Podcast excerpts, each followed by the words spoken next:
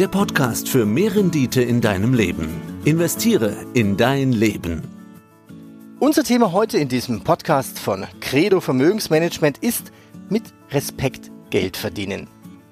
Respekt. Ja, zu diesem Thema haben wir heute den Moderator, bekannt aus Radio und der ZDF-Drehscheibe, Tim Niedernolte eingeladen. Sie sind Experte, denn Sie haben auch das Buch Respekt geschrieben. Hallo, Herr Niedernolte, grüße Sie. Ich grüße Sie. Hallo, danke, dass ich dabei sein darf. Ja, stellen wir Sie erstmal vor, wer ist Tim Niedernolte? Sie sind ein Medienmensch, haben mit Radiomoderation begonnen, sind jetzt beim ZDF zu sehen. Vielleicht ganz kurz, wo waren Sie denn so überall?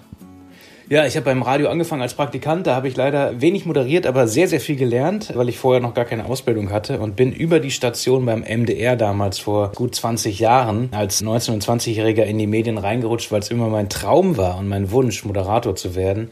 Und dann bin ich über RTL in München, das Regionalprogramm, wo ich dann wirklich moderiert habe, zu Premiere gegangen, beziehungsweise Sky. Da habe ich parallel zu meinem Studium und nach meinem Studium als Fußballmoderator gearbeitet, mehrere Jahre und bin dann über ein Casting äh, zu Logo gekommen in Kindernachrichten. Vielleicht kennen das noch einige oder durch die eigenen Kinder. Das habe ich auch mehrere Jahre moderieren dürfen und das war auch mein Einstieg ins ZDF. Und dann habe ich bei Sky meinen Vertrag damals nicht verlängert, sondern auf die Karte ZDF gesetzt und bin dann über die heute Nachrichten, die ich kurz moderiert habe, die Drehscheibe, die sie, die du schon angesprochen hast, zu Hallo Deutschland gekommen, was ich zurzeit moderiere im ZDF. Und nebenbei wenn Zeit bleibt, neben anderen Moderationen und Dingen, mit denen ich mich beschäftige, auch als Familienvater. Meine Frau und ich haben zwei Töchter, wir wohnen in Berlin. Schreibe ich Bücher, jetzt mein zweites, zum Thema Respekt. Ich weiß nicht, wie viel Ahnung ich über Geld habe, aber äh, Respekt habe ich mich eine Menge äh, eingelesen, eingearbeitet, viel selber erlebt und darum geht es ja auch heute. Also bei der langen Vita, bei den Stationen würde ich sagen, Respekt dafür. Ja, stellen wir Wolfgang Jutz vor. Wer ist Wolfgang Jutz? Sie sind Vermögensmanager. Wo und wie haben Sie begonnen und was machen Sie heute? Ich habe im Volks- und Raiffeisenbankensektor begonnen, habe eine Ausbildung gemacht und bin dann über verschiedene Stationen dann in den neuen Bundesländern damals nach der Wende in Projekten gewesen, wo ich Banken und Mitarbeiter unterstützt habe im Aufbau von Organisationen im Bereich Wertpapiermanagement, Kundenbetreuung und bin dann in Magdeburg geblieben. Dort habe ich meine Frau damals kennengelernt. Wir haben dann geheiratet, drei Kinder und bin dort geblieben, bis ich irgendwann gemerkt habe, dass dieser Bankensektor, so wie er sich entwickelt hat, nicht mehr das ist, wo ich mich zu Hause gesehen habe. Ich bin dann 2007, kurz vor der Finanzkrise, ausgeschieden, bin in den kirchlichen Bereich gewechselt, im Bereich des Vermögensmanagements und bin dann seit 2011 in Nürnberg und habe hier quasi eine eigene Vermögensverwaltungsgesellschaft aufgebaut, die eben nach anderen Grundsätzen und Prinzipien arbeitet als das, was man landläufig in Banken so kennt. Vielen Dank für Ihre Vorstellungen. Ja, und aus dem Börsenradiostudio begrüßt Sie heute Peter Heinrich. Ganz kurz meine Vorstellung. Mache seit 30 Jahren, mindestens 30 Jahren Radio und seit über 25 Jahren auch Börsenradio. Unser Thema heute Respekt. Ich dachte, sind wir mal ganz oberschlau und schauen im Duden nach, was bedeutet Respekt? Da steht eins auf Anerkennung, Bewunderung beruhende Achtung. Oder zweite Bedeutung, vor jemanden aufgrund einer höheren übergeordneten Stellung empfundene Scheu, die sich in dem Bemühen äußert, kein Missfallen zu erregen. Herr Niedernolde, was ist denn aus Ihrer Sicht Respekt? Oder kann man Respekt eher durch Respektlosigkeit erklären? Auch, ne? Das funktioniert ja immer, dass man durch das Gegenbeispiel oder den Gegenpol zu einer Definition kommt. Auch der Duden hat ja nicht ganz Unrecht, aber wenn es nur dabei bliebe, hätte ich dieses Buch auch nicht schreiben müssen. Hätte ich gesagt, der Duden äh, gibt das vor, Herr Heinrich hat es ja gerade zitiert. Anerkennung, Achtung, das ist ja eher so dieser duckmäuserische Respekt, ja, oder, oder bevor mir irgendwas passiert, achte ich, respektiere ich die nächsthöhere Instanz, weil die nun mal mächtiger oder stärker oder reicher ist. Respekt, wo Sie gerade diese Definition zitiert haben. Ich habe mich auch in der Bibliothek gesetzt und über den Duden hinaus recherchiert und bin bei dem äh, lateinischen und auch altfranzösischen Wortstamm hängen geblieben, respessiere. Und da steckt das Wort Rückschau, Rücksicht, Rückblick drin. Also einerseits natürlich diese zeitliche Komponente, aber in dem Wortstamm geht das eben zurück auf, auf Rücksicht, nach hinten schauen, aber Rücksicht auch im Sinne auf Rücksicht auf andere nehmen. Und das ist für mich eine der Definitionen, die bis heute sich hält, auch wenn sie nicht immer gelebt wird. Eben Respekt heißt auch Rücksicht. Nicht in den Rückspiegel gucken nur, sondern eben Rücksicht auf andere.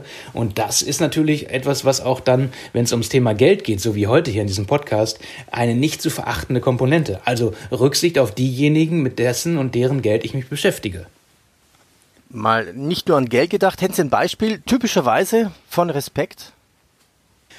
Ich finde äh, aktuell die Frage, ob man eine Maske aufsetzt oder nicht, oder diesen Mund-Nasenschutz, hat für mich sehr, sehr viel mit Respekt zu tun. Also ich gehe mal davon aus, dass weder Sie noch Herr Jutz noch ich, das weiß ich ja von mir, Lust auf diese Krise haben, auf das Virus, aber auch keine Lust auf Ansteckung und wir uns das alle gerne anders gewünscht hätten viele, viele Menschen auch in unserem Land. Einige haben keinen Bock auf die Maske, verstehe ich, äh, schränkt ein, behindert, das Atmen ist ein bisschen schwerer. Aber wenn ich die aufsetze, dann ist ja mittlerweile erwiesen, mehrfach und, und hochwissenschaftlich, dass man eben andere vor einer potenziellen Ansteckung schützt oder die Gefahr sehr, sehr stark eindämmen kann. Das heißt also, ich beschränke mich selber aus Respekt vor der Gesundheit der anderen, weil eine, eine Alltagsmaske schützt mich ja erstmal selber nicht, wenn das jetzt keine medizinische Maske ist, aber ich schütze damit andere.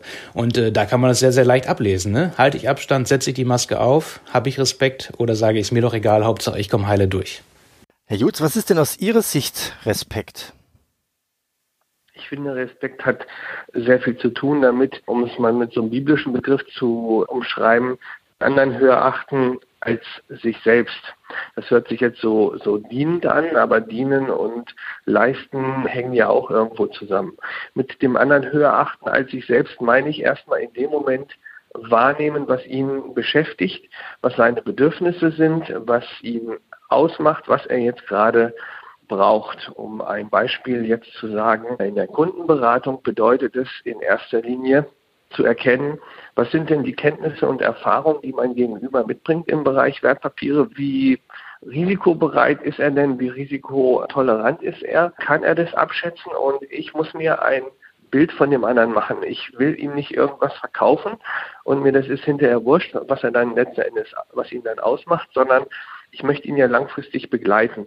Und dieses den anderen höher achten als sich selbst bedeutet aber auch nicht, dass man gegenüber sich selbst respektlos ist, sondern man braucht auch eine gewisse Selbstwahrnehmung und dann kommt man schon zu einer gewissen Partnerschaftlichkeit. Aber erstmal bedeutet es für mich, den anderen wahrnehmen und erkennen, was sind seine Bedürfnisse und wie reagiert er dann in bestimmten Situationen. Ja, damit, wo ich das gerade ergänzen kann, ist ja fast im Grunde schon alles, äh, ist das die Formel, ja. Selbst wenn man es ein bisschen, bisschen weniger biblisch formuliert oder sagt, es gibt ja einen anderen Spruch auch in der Bibel, wo Jesus auf die Frage, wie, wie macht man das denn mit äh, den Menschen gut umgehen, sagt, liebe deinen Nächsten wie dich selbst, ja. Da ist ja noch nicht mal dieses Höhe achten, sondern einfach diese Augenhöhe rein, ja. Das ist vielleicht zum, zum Einstieg noch die, die leichtere Variante, um dann die Herr Jutz Formel dann noch äh, draufzusetzen das kann man übersetzen. Liebe deinen Nächsten wie dich selbst, biblisch, ja. Was, was du nicht willst, dass man dir tu, das füg auch niemand anderem zu. Eine Redewendung, ja, sehr banal, aber eben jedem bekannt. Oder Immanuel Kant, kategorischer Imperativ, wenn man es philosophischer haben will. Handle so, dass die Maxime deines Handelns jederzeit auch als Prinzip einer allgemeinen Gesetzgebung sein könnten, so jetzt mal leicht äh, um, umformuliert. Also das, was ich tue, muss auch eigentlich als Gesetz für alle gelten. Und wenn man diesen Grundsatz hat, den anderen höher achten oder zumindest so achten wie sich selbst, wie es in den Wald hineinruft, du schaltest hinaus, wie auch immer, dann hat man eigentlich komplett die Basis für alles. Für die Beziehung, für die Partnerschaft, für Familie, für den Straßenverkehr bis hin zur Börse oder auch den Umgang in den Medien, was auch immer. Ja, betrachten wir doch mal verschiedene Aspekte noch. Machen wir einen Respektindikator mal. Wo stehen wir denn eigentlich? Also die Verrohung der Sprache, habe ich auch aus dem Buch ein bisschen äh, Schwuchtel, Bimbo, Necher, besonders im Netz die Respektlosigkeit auch gegenüber Polizisten, okay. Wo stehen wir in Deutschland, wenn jetzt null Punkte respektlos ist und zehn Punkte respektvoll? Wie würden Sie das Deutschland momentan einschätzen? Ah, ich würde sagen, wir sind auf einer schlechten drei. Äh, ab und zu eben in Corona-Zeiten, finde ich, kommen wir auch schön in die vier rein und ein bisschen nach vorne denken, weil man für den älteren Nachbarn oder die Nachbarin doch nochmal einkauft, weil es sehr, sehr viele Menschen gibt, die mit gutem Beispiel vorangehen.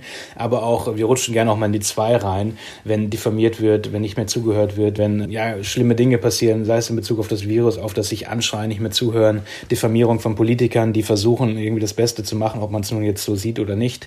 Also äh, eine drei, manchmal leichte Ausschläge nach oben, nach unten, aber weit entfernt von dem, was man erreichen könnte und was auch heilsam ist, glaube ich, für uns alle. Herr Jutz, und welchen Indikator, wie viele Punkte würden Sie für den Finanzbereich geben? Das würde ich ähnlich ein, also sehe ich ähnlich wie im allgemeinen Leben auch, vielleicht irgendwo im Bereich drei, aber vielleicht auch vier. Weil die Schwierigkeit ist ja oft die, dass wir andere immer versuchen zu überzeugen von unserer eigenen Meinung und von unseren eigenen Produkten und wie toll die sind und mit unseren, mit wir kommen immer erstmal mit, mit uns und dem, was wir dem anderen bringen oder verkaufen wollen und sehen, finde ich, zu wenig das, was der andere tatsächlich braucht oder nicht braucht, weil wir oftmals getrieben sind vom, ja, Streben nach Gewinn, vom Streben nach Erfolg, vom Streben nach Macht oder nach was auch immer. Und das ist, glaube ich, das, was uns das dann schwer macht, den anderen wirklich wahrzunehmen mit seinen Bedürfnissen. Suchen wir noch ein paar Beispiele und versuchen wir es nochmal ein bisschen aufzuschlüsseln. Äh, gibt es vielleicht eine soziale Gruppe, die besonders respektvoll ist? Gibt es sowas auch? Das bezieht sich nicht unbedingt auf, auf eine bestimmte Branche.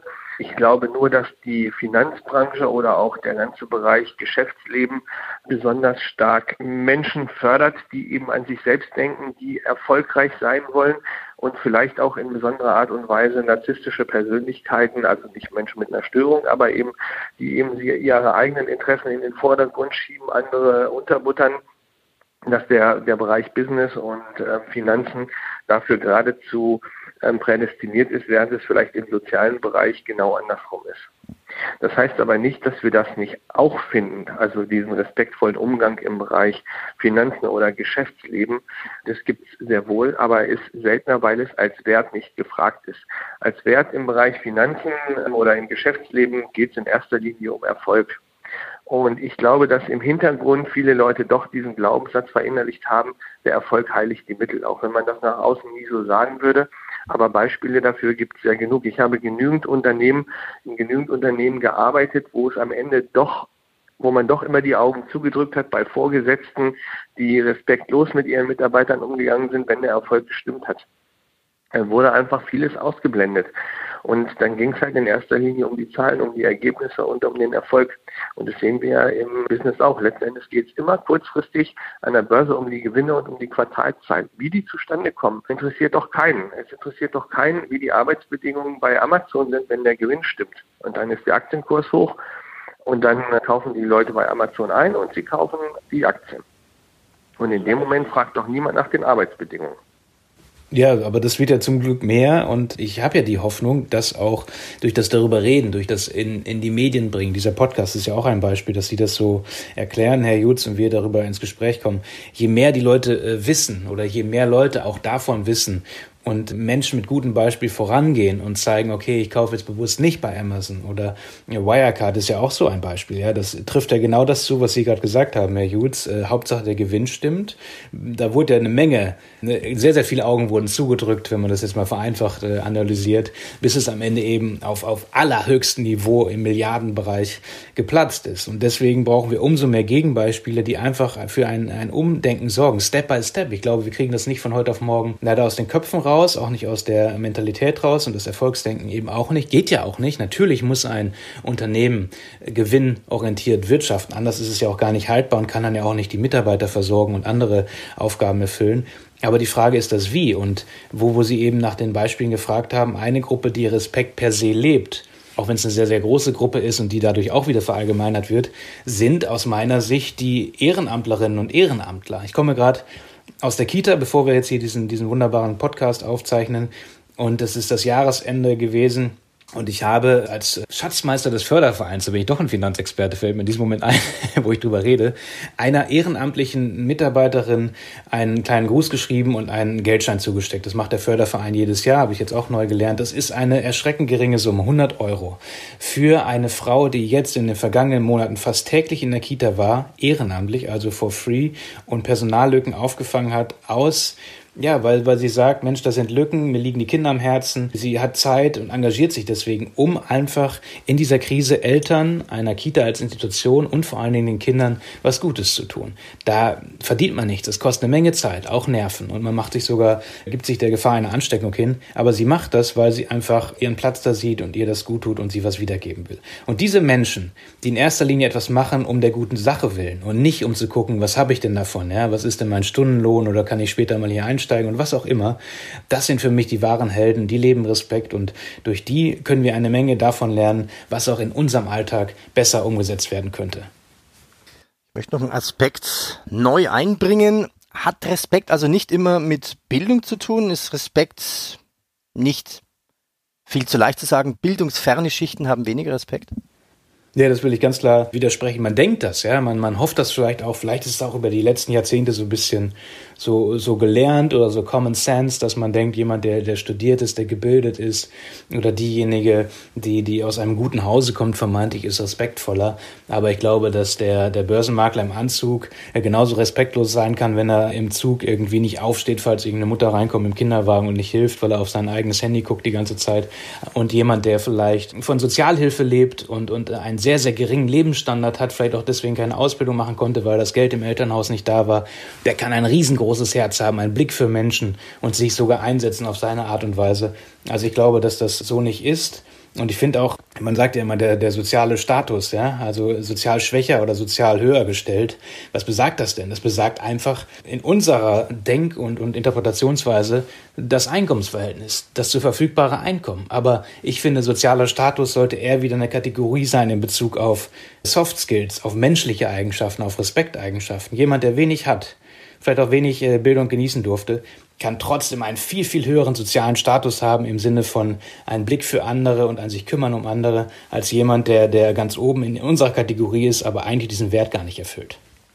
Gibt es am Land vielleicht mehr Respekt als in der Großstadt, die ja anonym ist? Also ich könnte mir vorstellen, ja, dass am Land ja, das ein oder andere aufpassende Helfen da ist, also nicht nur, dass eh alle bei der Feuerwehr sind, sondern auch äh, das Helfen bei den Festen und dass die Großstadt gleichzusetzen ist mit ich will Spaß beziehungsweise bespaßt werden, Spaßkonsum. Ist das möglich? Ich glaube, dass in den, in den Kleinstädten und auf dem Land die soziale Kontrolle beziehungsweise die soziale Verbundenheit einfach noch höher ist Nein, aufgrund der Sozialisation und der, der Gefüge, dass es dort einfach noch mehr Familienverbünde und Familienzusammenschlüsse gibt, beziehungsweise funktionierende Nachbarschaften, wo einer auf den anderen achtet und wo man einfach miteinander verbunden ist. Und je stärker unsere Gesellschaft individualisiert wird, gehen solche Dinge einfach verloren. Man achtet einfach nicht, man weiß vielleicht gar nicht, wer ist der Nachbar in meinem Haus oder nebenan in Berlin, in Neukölln oder so. Das glaube ich schon. Und trotzdem kann es diese Begegnung im Alltag geben, bin ich der Meinung, auch in Berlin, wo die Leute der Mutter mit dem Kinderwagen in die U-Bahn helfen und so. Das glaube ich schon. Ja, bin ich bei Ihnen. Also ich würde es auf den ersten Blick auch so sagen. Das ist wirklich, glaube ich, so durch die äh, soziale Struktur, die gewachsenen Beziehungen auf dem Land, die natürlich stärker sind, weil es enger ist. Andererseits habe ich in den Bezirken, wo ich bisher in Berlin gelebt habe, hätte ich jetzt, könnte ich Ihnen auch jetzt, heute Morgen, fünf Leute sagen, Läden, wo ich einen Schlüssel abgeben kann, wo ich sage, komm mal her, hier ist mein Autoschlüssel, park den Wagen bitte nachher um aus dem und dem Grund, wo ich 100% sicher bin, selbst wenn ich die Person gar nicht so gut kenne, dass der Wagen umgeparkt wird und nicht geklaut wird. Also das ist so. Und ein Gegenbeispiel, äh, weil ich mich durch das Respektthema auch immer so ein bisschen gegen dieses plakative Schwarz-Weiß-Denken wäre. Respekt heißt für mich auch die Grautöne wahrzunehmen. Ja, es ist so, wie Herr Jutz gesagt hat, auf dem Land wahrscheinlich, dass das da durch die Nähe respektvoller ist, man mehr auf den anderen achtet, als in einer anonymen Großstadt, die hektischer ist, wo einfach das Business viel härter ist, weil man einfach getrieben ist von den, von den hohen Mieten, von der Lautstärke, dem Verkehr, was auch immer. Aber wie ist es denn zum Beispiel, wenn jemand auf dem Land eine Art äh, Lebensstil entwickelt, der nicht der Erwartung vielleicht des Dorfes entspricht, um mal plakativ weiterzureden. Ja, da ist jemand, der eine andere Sexualität lebt, der einen völlig anderen Beruf nimmt, der, der vielleicht ein Hobby auslebt, was äh, verpönt ist auf dem Land.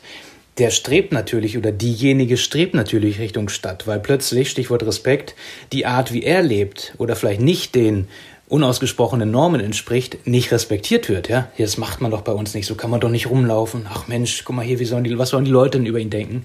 Das ist auch nicht respektvoll. Und das wird in einer Großstadt viel, viel eher toleriert werden, weil man da einfach diese Offenheit eher besitzt oder diesen Respekt. Okay, soll der oder diejenige doch so rumlaufen oder den oder die lieben oder diesen Job machen oder das Hobby machen, solange er nicht gegen Gesetze verstößt und mich nicht jetzt hier ständig stört, ist doch sein Problem oder seine Vorliebe.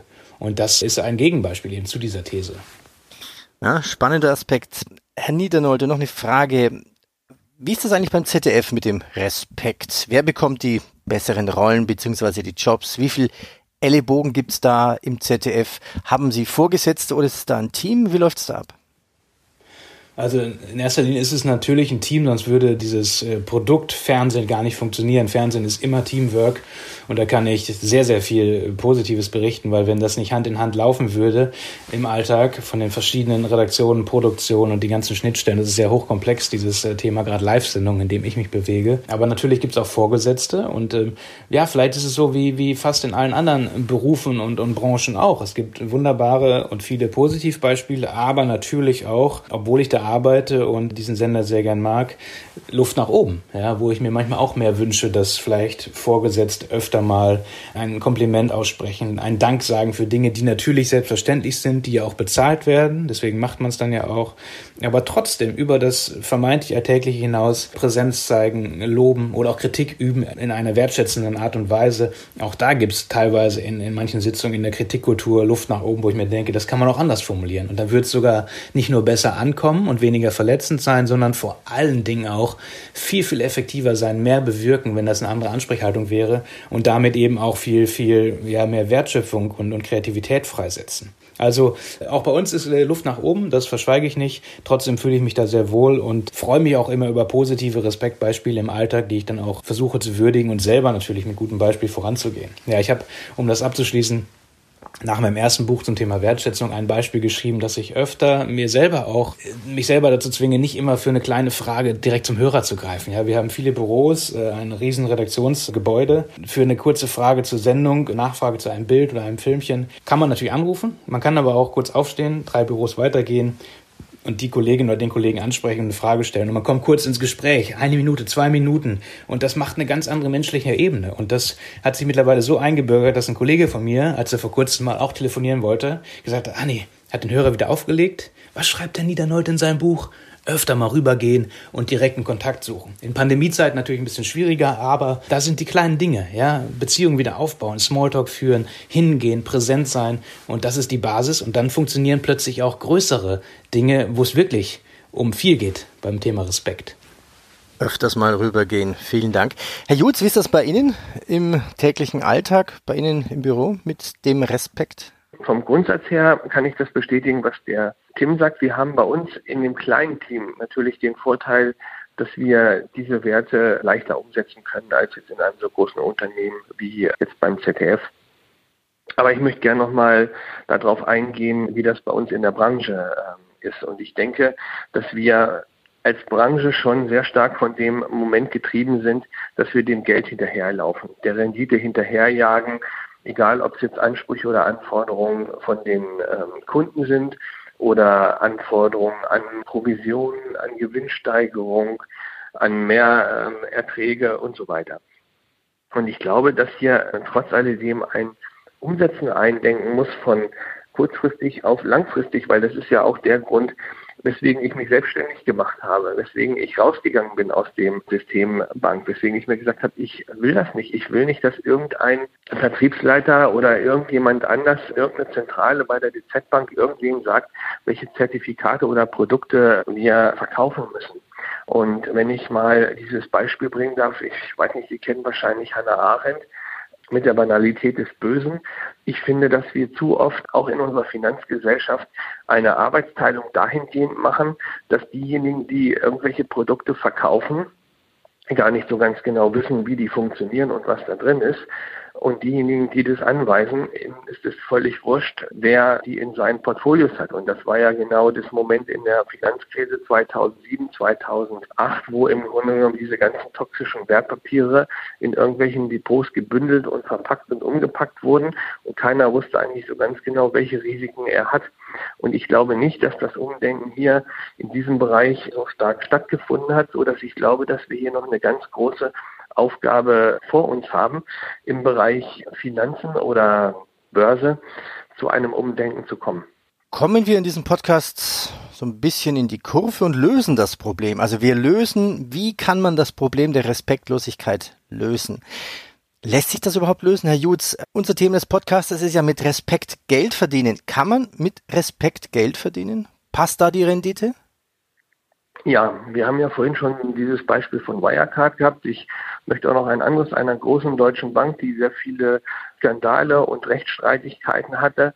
Und überlegen Sie mal, ich kann mich erinnern, als ich in der Bank in meiner Ausbildung war, da galt die Deutsche Bank noch was. Die war ein Institut, was Respekt hatte und auch Respekt anderen eingeflößt hatte, allein aufgrund dessen, dass ein Banker ein Wort gehabt hat, ein Wort gesagt hat und dieses Wort gilt. Und für mich war damals in meiner Ausbildung so dieses hanseatische Kaufmannsbild, dass das der, der Kaufmann, der sagt, so ist es, dass er das auch macht. Das hatte für mich eine hohe Verankerung in, in meiner ähm, frühen Zeit als Bankkaufmann. Das war für mich so ein Idealbild. Und dass man davon so weit abgerückt ist in Richtung Investmentbanking und nur noch auf den schnellen Ertrag und es ist wurscht, ob da irgendwie das so genau genommen wird, genau das wollte ich im Grunde genommen immer nicht. Und ich glaube, dass es darum geht, dem was entgegenzusetzen. Und ich finde, das beste Beispiel ist Vertrauen. Vertrauen ist wirklich die wichtigste Währung, die wir in unserem Geschäft haben. Und auf diese Währung zahlen wir jedes Mal ein, wenn wir einem Kunden vertrauen bzw. uns Vertrauen geschenkt wird. Und ich glaube, dass wir das nicht unterschätzen dürfen. Und das wirkt langfristig. Ich kann Vertrauen sehr schnell kaputt machen, aber es dauert eben lange, bis es aufgebaut wird. Und deswegen ist es die wichtigste Währung. Vertrauen ist nicht wie Bitcoin, der mal rauf und runter geht, sondern Vertrauen wächst langsam. Und das brauchen wir. Ja, die gleiche Frage an Tim Niedernolte. Wie lösen wir das Problem der Respektlosigkeit? Vorhin bei dem Indikator lag sie, glaube ich, bei drei. Wie kann man Respekt fördern und fordern?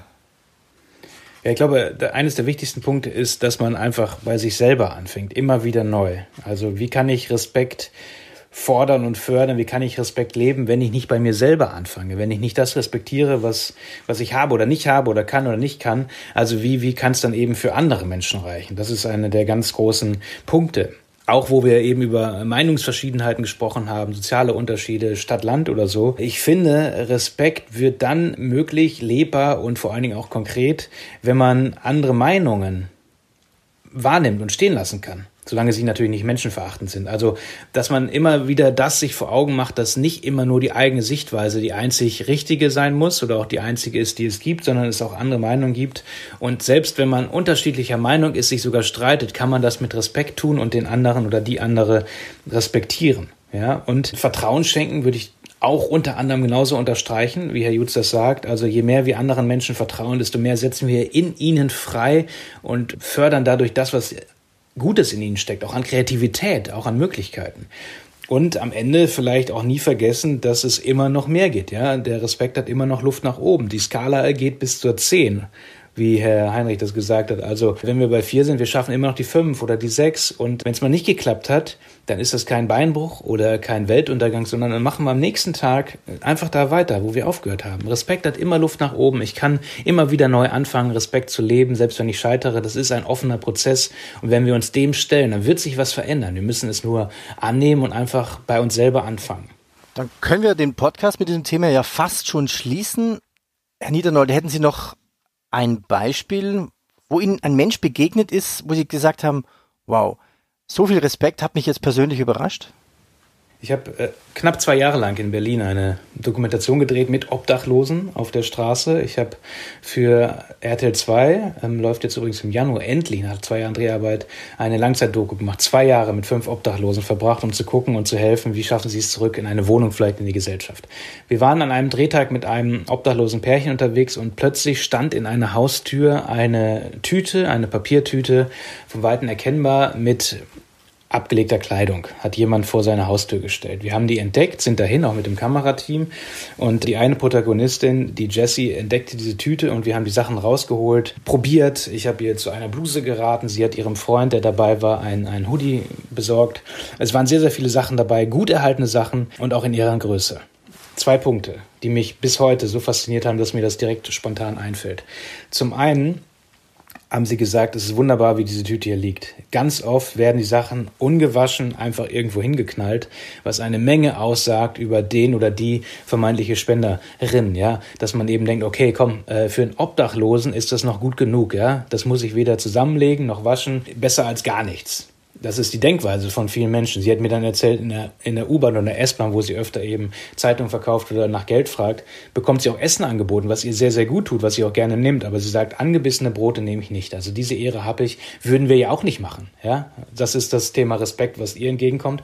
Und als wir fertig waren mit dieser Anprobe und sie ein paar Sachen ausgewählt haben, packen sie ein paar zurück und legen sie wieder hin. Und ich sage, aber die Bluse und dieser eine Pullover, Mensch, der, der steht euch doch, ihr wolltet die auch haben. Ja, er würde auch super gut passen. Wir brauchen ihn auch. Aber wisst ihr was? Irgendwann kommt vielleicht ein anderer Obdachloser vorbei. Und auch die haben die Chance auf eine neue Klamotte oder ein neues Stück Kleidung. Und äh, an die denken wir auch. Wir sind beschenkt worden aus dem Nichts durch diese Tüte. Und wir denken aber auch an die, die vielleicht noch vorbeikommen und nehmen nicht alles für uns. Und ich finde, Respekt kann man sehr, sehr viel von denjenigen lernen, die selber vielleicht gar keinen Respekt bekommen und mir vorgelebt haben, was es heißt, respektvoll durch den Alltag zu gehen. Schöne Geschichte. Herr Jutz, haben Sie auch eine Geschichte aus Ihrem Universum mit Respekt Geld verdienen, wo Ihnen besonders viel Respekt mal entgegengebracht wurde? Ich habe jetzt keine Geschichte jetzt so wie der, wie der Tim, aber ich habe viele Momente erlebt, wo Menschen mir im Grunde genommen ihr Vertrauen dahingehend ausgedrückt haben, dass sie dankbar dafür sind, für die Entscheidung, die ich getroffen habe, vor allen Dingen jetzt auch in dem vergangenen Jahr, wo für mich nicht klar ist, geht die Börse rauf oder geht sie runter, dass Menschen gekommen sind, mir die Hand gedrückt haben und gesagt haben, sie werden das schon gut machen. Das hat mir oft geholfen, weil es sind oft die kleinen Momente, nicht die, die großen, die den, die den Unterschied machen, weil es ist irgendwo ein Eingeständnis. Ich weiß auch nicht, wo die Börse hingeht aber ich vertraue ihnen. Und das hat mir schon sehr gut getan. Und ich finde, dass Vertrauen viel eben auch mit Transparenz zu tun hat. Und wenn wir transparent sind und sagen, ich weiß auch nicht, wenn ich an einer Kurve stehe oder an einer Kreuzung stehe, ob rechts oder links besser ist, dann gehe ich aber rechts, weil ich denke, die Argumente sprechen für rechts und es dann einfach mache und mich darüber freue, wenn andere Menschen mir dann vertrauen und sagen, okay, dann machen wir es so. Dann gehen wir rechts rum. Weil oft ist es so, man kommt dann schon auch am Ziel an, aber man weiß eben halt nicht, was zwischendurch passiert. Und das macht es dann einem auch aus. Das Vertrauen ist für mich die wichtigste Währung und auf die dürfen wir immer wieder einzahlen. Dann sage ich herzlichen Dank. Damit schließe ich diesen Podcast. Respekt, die Kraft, die alles verändert, auch mich selbst steht als Unterzeile noch auf dem Buch von Tim Niedernolte. Dann wünsche ich Ihnen alle, bleiben Sie gesund, mit Augenzwinkern, frohen Lockdown in den nächsten Tagen und Wochen und dann bis demnächst mal wieder. Danke Ihnen. Danke Ihnen, vielen Dank. Auf fürs Zuhören. Nützliches Wissen, ganz praktische Tipps und eine extra Portion Ermutigung. Das war der Podcast Investiere in dein Leben.